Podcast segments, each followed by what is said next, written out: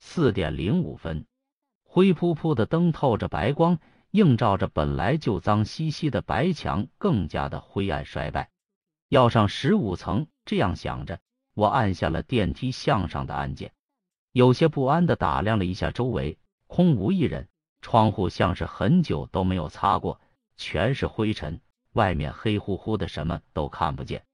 叮，清脆的声响和这陈旧的大楼格格不入。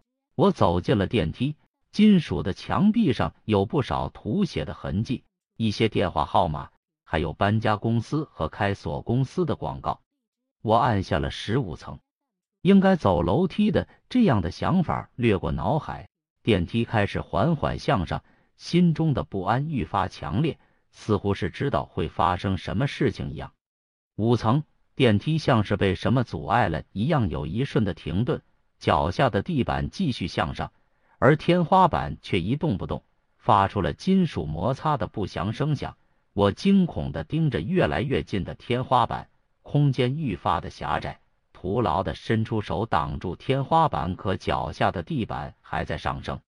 奇怪，为什么天花板是和地板一样的全金属？这里没有灯，那电梯里几乎有些炫目的白光是从哪里来的？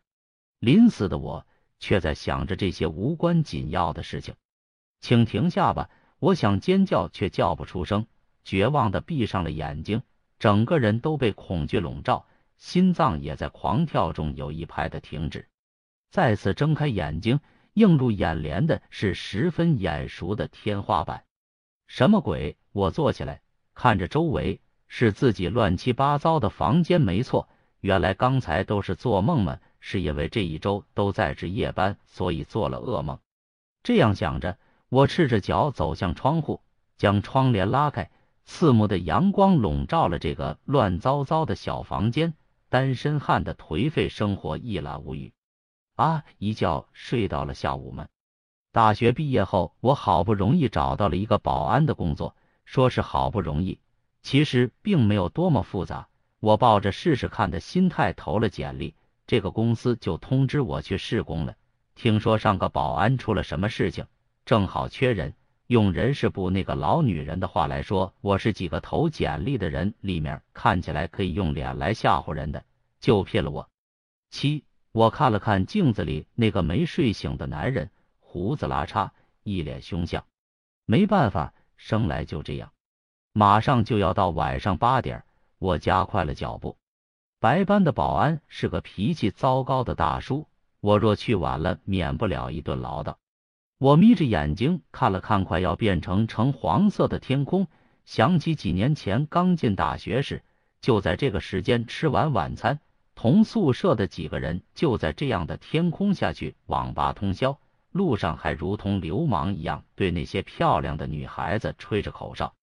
不知道为什么突然想起这些。我看了看马路两边，冲进了对面的公司的员工通道。陈毅，你看起来很没精神呢。跟我一起值夜班的小童端着泡好的咖啡，给了我一杯。啊，多谢！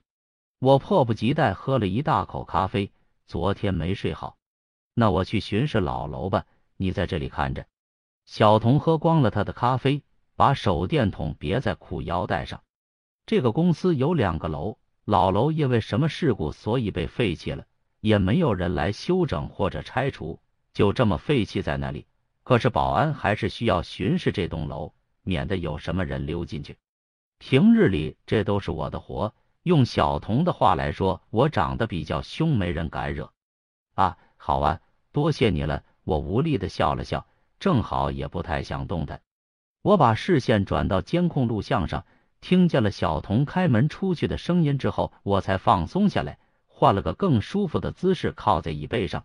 不一会儿，后门的监控录像上就出现了小童的身影，有些孤单的向阴森森的老楼走去。很快，监控录像上就再也看不见人影了，老楼早就掐了电，没有监控。我闭上了眼睛，回忆起自己的噩梦。那被挤压的恐怖感觉还残留在脑海中。最后一个想起来的画面是电梯里面的小屏幕上闪烁的五。在我喝完第三杯咖啡之后，已经是凌晨四点了，小童还是没有回来。如果按照平时我的时间来算，我不会花太长时间。那个楼有十五层，没有电梯，只能一层层爬楼梯。也许是因为小童身板更弱些的缘故吧。十五层，想到这一点，我背后凉飕飕的。自己也许只是被噩梦给吓着了，一边宽慰着自己，我准备用对讲机联络小童，却发现他自己的对讲机却躺在放手电筒的桌子上。不是吧？这小子是太久没有出去巡视，连这个都忘了。可是对讲机不应该是一直带在身上的吗？心中的不安愈发的浓烈。此时新楼只有我一个保安，按照规定我是不能离开这里的。可万一小童出了什么事怎么办？我慌忙翻起桌子上的文件，因为手的颤抖，用了些时间才找到了那份二线值班人员的文件。今天的二线值班是老李，有什么事情发生是要随时联络二线值班的保安的。我的手控制不住的颤抖，看着指针慢慢指向四点半，我坚定了信心，给老李打了电话。过了许久，老李才接电话。怒气冲冲的，没办法，任谁这个点被吵醒都会生气的吧？老李出事了，我很奇怪，我的声音居然很冷静。小童去巡视旧楼，已经四个半小时了，还没回来。对面沉默了一阵子，才传来一句：“我马上过去。”和老李一起来的还有这里资历最久的保安老蒋，他就是早班的保安。他们两个的表情无一不带着紧张。在我告诉他们发生什么事之后，拿起小童的对讲机的手还在颤抖。老蒋神色凝重，让老李在值班室看着，便跟我一起带上了对讲机和手电筒，一起去了九楼。你没发现他没带对讲机？走进那黑洞洞的大楼时，老蒋阴沉的来了一句：“不，我当时注意力在监控录像上。”我的语气听起来像是在辩解。这件事情明明一回头就能看见的，老蒋没接话，穿过大厅就直接去了电梯间。跟在老蒋身后，那个电梯间突兀的出现在面前，电梯的方向有什么巨大的东西。当老蒋把手电筒移过去时，那是巨大破碎的铁板，还有碎石，最底下躺着什么黑乎乎的东西。老蒋的手电光照过去。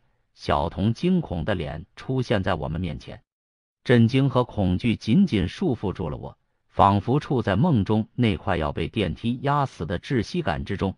将我拉回现实的是老蒋的声音，他蹲在小童身边，对着对讲机怒吼。回过神来的我，仿佛被冰水浇了一头，求助似的看向老蒋。老蒋拿着对讲机的手垂下来，隐约听到一句：“他还在。”我们三人坐在值班室外面，公司的负责人正在和警察交涉。小童死了，是被电梯掉落的天花板压死的。老李清了清嗓子，声音却依旧沙哑：“骗人的吧？”老蒋丢给他一个赶紧闭嘴的眼神。这些我都看在眼里，大脑像是终于开始运转。他们两个是不是知道些什么？老蒋、老李到底发生了什么事情？我小心措辞，我以前去巡逻的时候就没发生过任何事情。那里不是没电了吗？电梯的门是不会开的吧？老李没有理会老蒋的暗示，也没有看我们之中任何人，只是徐徐说道：“那个电梯的天花板也不会掉下来，因为早在五年前，那个电梯的天花板就掉下来过，砸死了四个人。自那之后，老楼就废弃了。”老蒋啧了一声。嘟囔着：“不是说好了这事情谁也不说的吗？”老李似乎有些生气了：“你开玩笑吗？这已经死了第三个小伙子了，你还想瞒到什么时候去？”第三个人听到这句话，我浑身一紧。什么情况？已经死了三个人？难道说是和小童同样的死法，被已经掉落在地上的天花板砸死？开玩笑，这种事情怎么可能发生？随着自己的专注记忆中更多的事情浮现出来，那是老蒋在小童尸体面前说的那句：“他还在。”两位前辈，拜托，请告诉我，到底发生了什么事情？我很认真的望着他们两个人，他们脸上无一不带着愤怒和一丝惧怕。老蒋前面说的“他还在”又是什么意思？老蒋深吸一口气，开始了他的故事。听他的口气，像是很久都没有说过这件事，十分想找人倾诉。老蒋的故事，那是五年前，这个公司新建了新楼。那时保安还很多，晚上有三个人值班。老李和老蒋在休息室打牌，一个新来的小保安在外面看着监控录像。大概是晚上十二点多，有个在这里工作的姑娘跑了进来，说是忘记了很重要的东西。小保安就把之前停掉的电梯重新打开。姑娘的办公室在十五层，这个楼最高的一层。可是那个小保安扛不住困意。大约在三点多的时候就睡着了，这个时间是我猜的，因此他也没有看到监控录像中那可怕的一幕。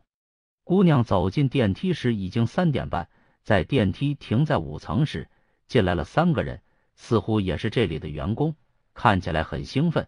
他们在讨论之前举办的办公室派对，他们三个抽签抽到打扫卫生，在所有人离开之后，他们三个又喝光了剩下的酒。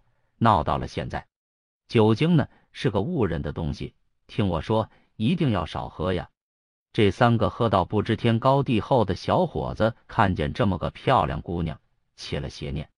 那个电梯里面有个停止的按键，不用我说你也该知道发生什么了吧？后面我在警察拿走那时电梯的监控录像之前看了一眼，事情发生在四点零五分，我记得很清楚，这个时间。就是这个时间，电梯的天花板塌了，像是老天爷也看不下去他们对那姑娘做的事情一样。那三个人和那个可怜的姑娘都死了。后面这个小保安因为失职的缘故被解雇了。本来我跟老李也有责任的，我们不应该在里面打牌，可那个小伙子却给我们打了掩护，说我们去新楼巡逻了。那是新楼才装修好，还没安装监控呢。他收拾东西走的那个日子，我记得他跟我笑着打了招呼，向电梯间的方向走。员工通道在那个方向来着，可是再也没见过他了。两天后，他的尸体在那电梯的残骸里被发现了，是被电梯的天花板压死的。公司自那之后关闭了老楼，全员都搬进了新楼。他们的解释是安全隐患，可是那电梯明明就剩下了残骸。他可能被天花板压死了，那天花板早就掉下来过一次啊！我跟老李，我们都不敢进那新楼，像是怕那姑娘的冤魂来索命一样。那小伙子若是没睡着，兴许那姑娘就没事的。可是就在你来之前的一年，又一个小伙子在巡视那旧楼的时候死在里面了。我一点也忘不掉当时他在对讲机里说的话。那时对讲机开着。我听见了对讲机里面有电梯抵达楼层的叮的声音，我觉得不对劲，就问那小伙子你在哪里？很久，那个小伙子才回复我说他在五楼，这里灯亮着。我觉得不妙，跑去旧楼外面看，可那五楼还是黑漆漆的，哪有什么灯？我当时吼着让那小伙子快回来，可是对讲机里一声巨响，像是什么庞然大物掉下来一样，就再也没声了。那个时间我一点也忘不掉，是四点零五分。陈毅的故事，烟一直夹在指尖，长长的烟灰掉下来一截，掉在我的裤子上，那滚烫的感觉将我拉回现实。我慌慌张张的拍着自己的裤子，可是还是被烧出来一个小洞，里面的皮肤红红的。老蒋说完，我满脑子都是骗人的三个大字，可是质疑的话却说不出口。半晌，我才想起来，傻乎乎的来了一句：“为什么我没事？”老蒋白了我一眼，老李却笑了出来：“你小子长得一脸凶相，把鬼吓跑了。”这种时候还有心情开玩笑，可我却扯了扯嘴角。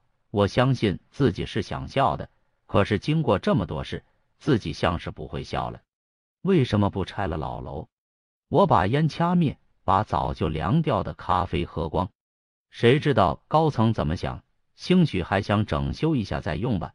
可是都五年了，老蒋嘀咕着，要是早早整修掉，就没这回事了吧？我的思绪却飘开了。之前那个梦跟这好像，可还是有不同。那个电梯是天花板掉下来，梦里却是地板在上升。警察离开了，公司还特地给我们三个两天的假期，并且要求我们不能乱说话。就算他们不说，我觉得自己也不可能把这件事告诉任何人。之前警察在询问我们的时候，我就有种感觉，若是把老蒋的故事说出去，就会发生不好的事情，所以我就对五年前的事情闭口不言。老李和老蒋也什么都没说，真想好好睡一觉。我望着路上渐渐多起来的上班族的汽车，慢吞吞的往回走。刚刚入夜。我就惊醒了，不仅仅是因为长时间夜班的缘故，让我的生物钟都混乱了，而且是因为那个噩梦，同样的噩梦，同样被挤压致死的感觉，到底怎么回事？我用凉水冲洗着自己的脸，想让自己冷静下来，可是身体还在发抖，跟五年前的事情一定有关系，一定的，我有这样的感觉。打开电脑。我开始搜索五年前那个案件，很容易就找到了当时的报道。接连着第二个事件也让这个公司受了不小的影响。可是报道上只是简单描述了事件，然后就是长篇大论的专家点评，根本没什么有价值的评论。但除去这个，再也找不到其他的信息了。看来能知道全部的细节，只能看那监控录像。可老蒋说那段影像被警察带走了，毕竟是证物，应该有吧？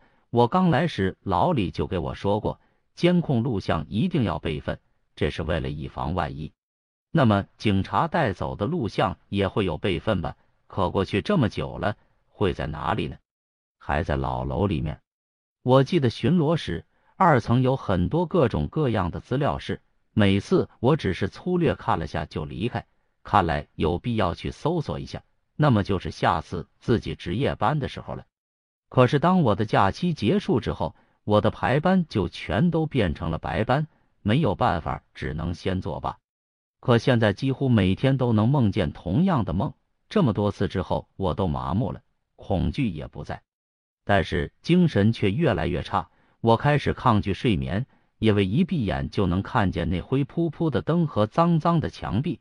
随即就是电梯事故，我唯一搞不明白的就是自己将要撞上去的天花板一点也不像公司电梯的天花板，没有灯，是和地板一样的金属，但是还是有不知从哪里来的白色的光芒，似乎在晃，一下一下晃花了眼睛。终于一个月后，轮到了我的夜班，我跟一起值班的小刘打了招呼，主动去巡逻老楼。小刘自然是不放心的，仔细嘱咐我一定要带好对讲机。我猜他也有些庆幸的吧，在那次事件发生之后，没人愿意去老楼巡逻了。我一边用老李说的一脸凶相把鬼都吓跑了来安慰自己，一边快速从楼梯跑上了二层，避开手电筒在灰扑扑的门玻璃上的反光。我仔细的查看每一个屋子。很快找到了挂着影像资料室牌子的房间，很幸运这里居然没有上锁，也许是因为废弃的大楼也没必要上锁吧。我只能祈祷这里的东西没有被搬走了。里面的灰尘很大，架子有一大半都被搬空了，只有少数几个比较古老的录像带的盒子被凌乱的放在架子上。我一个个看过去，上面写着的是日期和地点。只有一个像是被遗忘在最底下的盒子上，是五年前的一个日期，八月十七日，一号电梯，仿佛是一块冰滑进了胃里。八月十七日，那不就是上个月小童遇难的日子？这个古老的 VHS 磁带无辜的躺在自己手上，我已经无暇考虑为什么公司还在用这么古老的方式保存监控记录，也许是防止电脑上的数据损失。也许是因为以前用的机器太古老，总之这些都不重要了。一切的真相就在这里。我不知道自己为什么要这么想，可是那个梦和老蒋讲述的故事的出入快要逼疯我了，到底为什么？我抓着录像带从资料室退了出来，剩下的楼层我都没有再顾上看，就带着一身的灰尘回到了值班室。你怎么了？跟丢了魂似的。小刘看见我进来，松了口气，可发现我满头满脸的灰之后，神色是可以放这种古老的磁带。听说是老李从老楼搬过来的，他有很多这种录像带录制的老电影。值班时他就窝在这里看电影，听着门锁锁上的咔嗒的声音，稍稍安下心来。我搬了个小凳子，坐在小电视机前面，看着录放机把磁带吞了进去。伴着闪烁的读取灯和运转的声音，电视上显示出了画面：凌晨四点零五分发生的天花板掉落。看来只需要看前四个小时的就可以了。我盯着慢慢显示出画面的屏幕，从零点开始的电梯，先是一片漆黑，哪怕电梯停止运转，监控也不会关掉啊。到了零点五十三分，电梯亮了，进来了一个穿着白色裙子的女孩。她的手腕上挂着蓝色的小包，就算是看着录像，也会觉得她的背影十分迷人。女孩按下十五层的按钮，一阵恍惚，我的手也伸了出去，像是在梦中的自己按下十五层。等女孩从电梯出去之后，便是大段大段的空电梯的画面。我正想快进，可一个亮起的光斑引起了我的注意，似乎是楼层按键的地方。稍稍靠下，像是低楼层。电梯的显示屏上的数字十五旁边出现了向下的小箭头。到了五层，那亮起的光斑消失了，电梯的门也随之打开，可并没有人进去，依旧是空无一人。可门外的光那么的眼熟，灰扑扑的。我正觉得奇怪时，电梯门关上了。时间是三点十五分，电梯到了十五层。那个女孩子怀里抱着一个大文件袋走进了电梯，手上还握着纸。她低着头靠在电梯侧面，似乎在阅读那张纸上的内容。女孩子并没有按下按键，可是楼层按键亮了，依旧是刚刚那个位置。不用想，一定是五层的按键。五层停了下来，三个男人走进来，根本没有喝醉酒的样子。他们抓住了那个女孩子，文件袋掉了一地。其中一个男人走向监控摄像头所在的地方，用什么蒙住了摄像头，画面黑了。我猛地站起来，小凳子也被我带倒了。可我无暇去管，连忙放大声音。我并不知道录像是否把声音录了进去。很快我就听到了细小的呼救，声音像是被海浪盖过一样，听不真切。这不是醉酒之后的行为，这是有预谋的。时间停在四点零五分，画面变成了一片雪花。这时候一定是发生了事故，摄像头肯定也坏了，后面不会有什么内容了。我坐在地上，试图理清楚混乱的思绪。看来老蒋在说谎，同样老李也在隐瞒事实。他说的是三个醉酒的男人，可这明明就是有预谋的行动。还很细心的蒙上了监控摄像头，我赶忙将录像带倒回去，停在那个男人准备蒙上摄像头的那张脸，非常年轻，还有紧张的神色。我在哪里见过这张脸吗？好眼熟。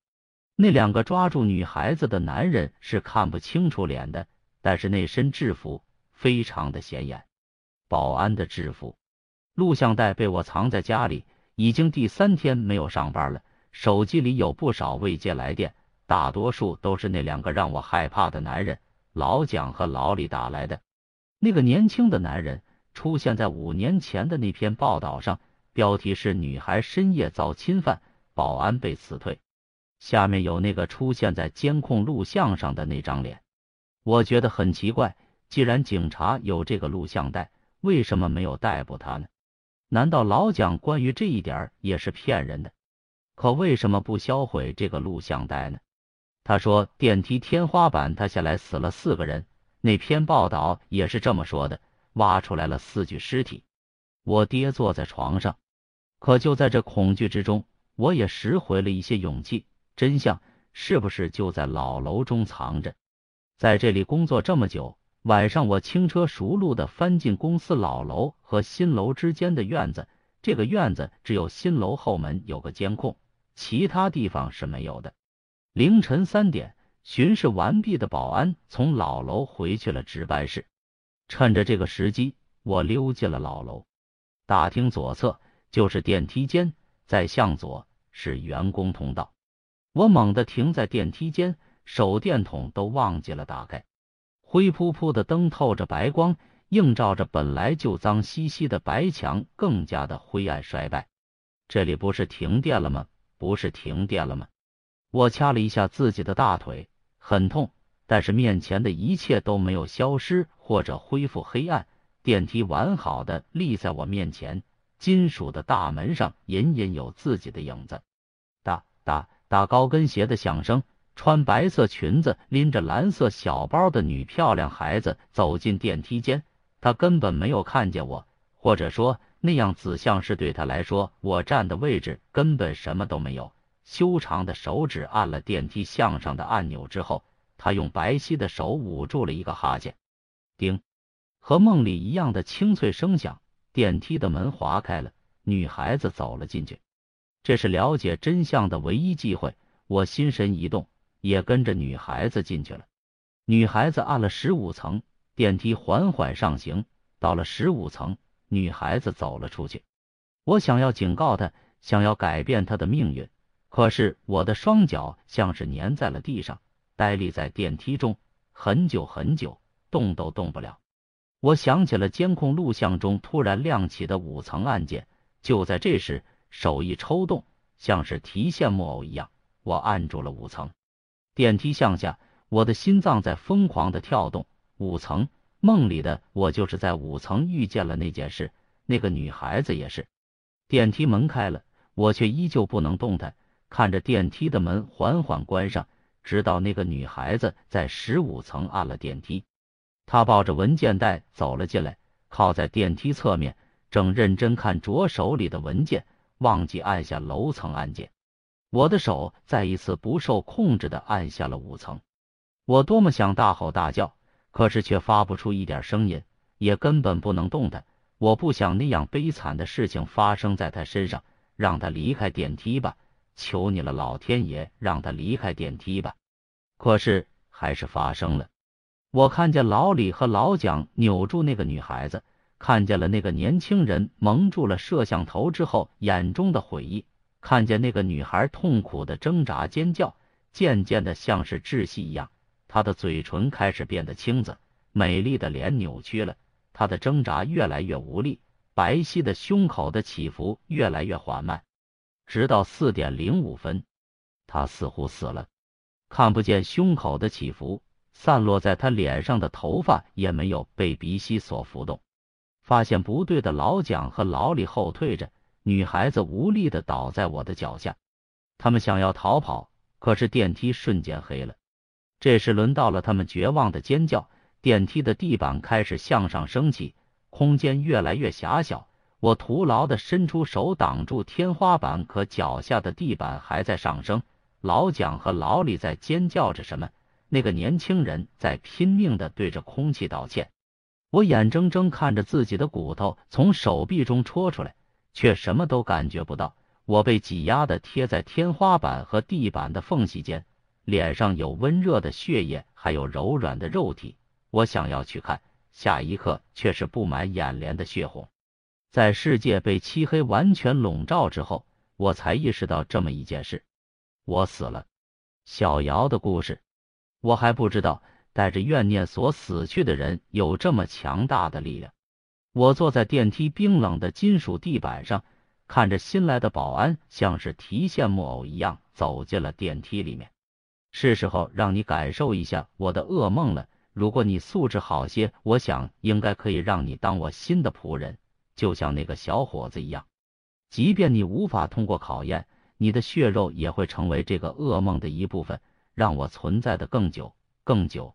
我的目光望向新楼的方向，穿越了墙壁，落在那个坐在休息室抽烟的一脸凶相的男人身上。早就想替换掉那个恶心的嘴脸了。可是，我的目光又飘到五层的那个案件，到底是谁按的呢？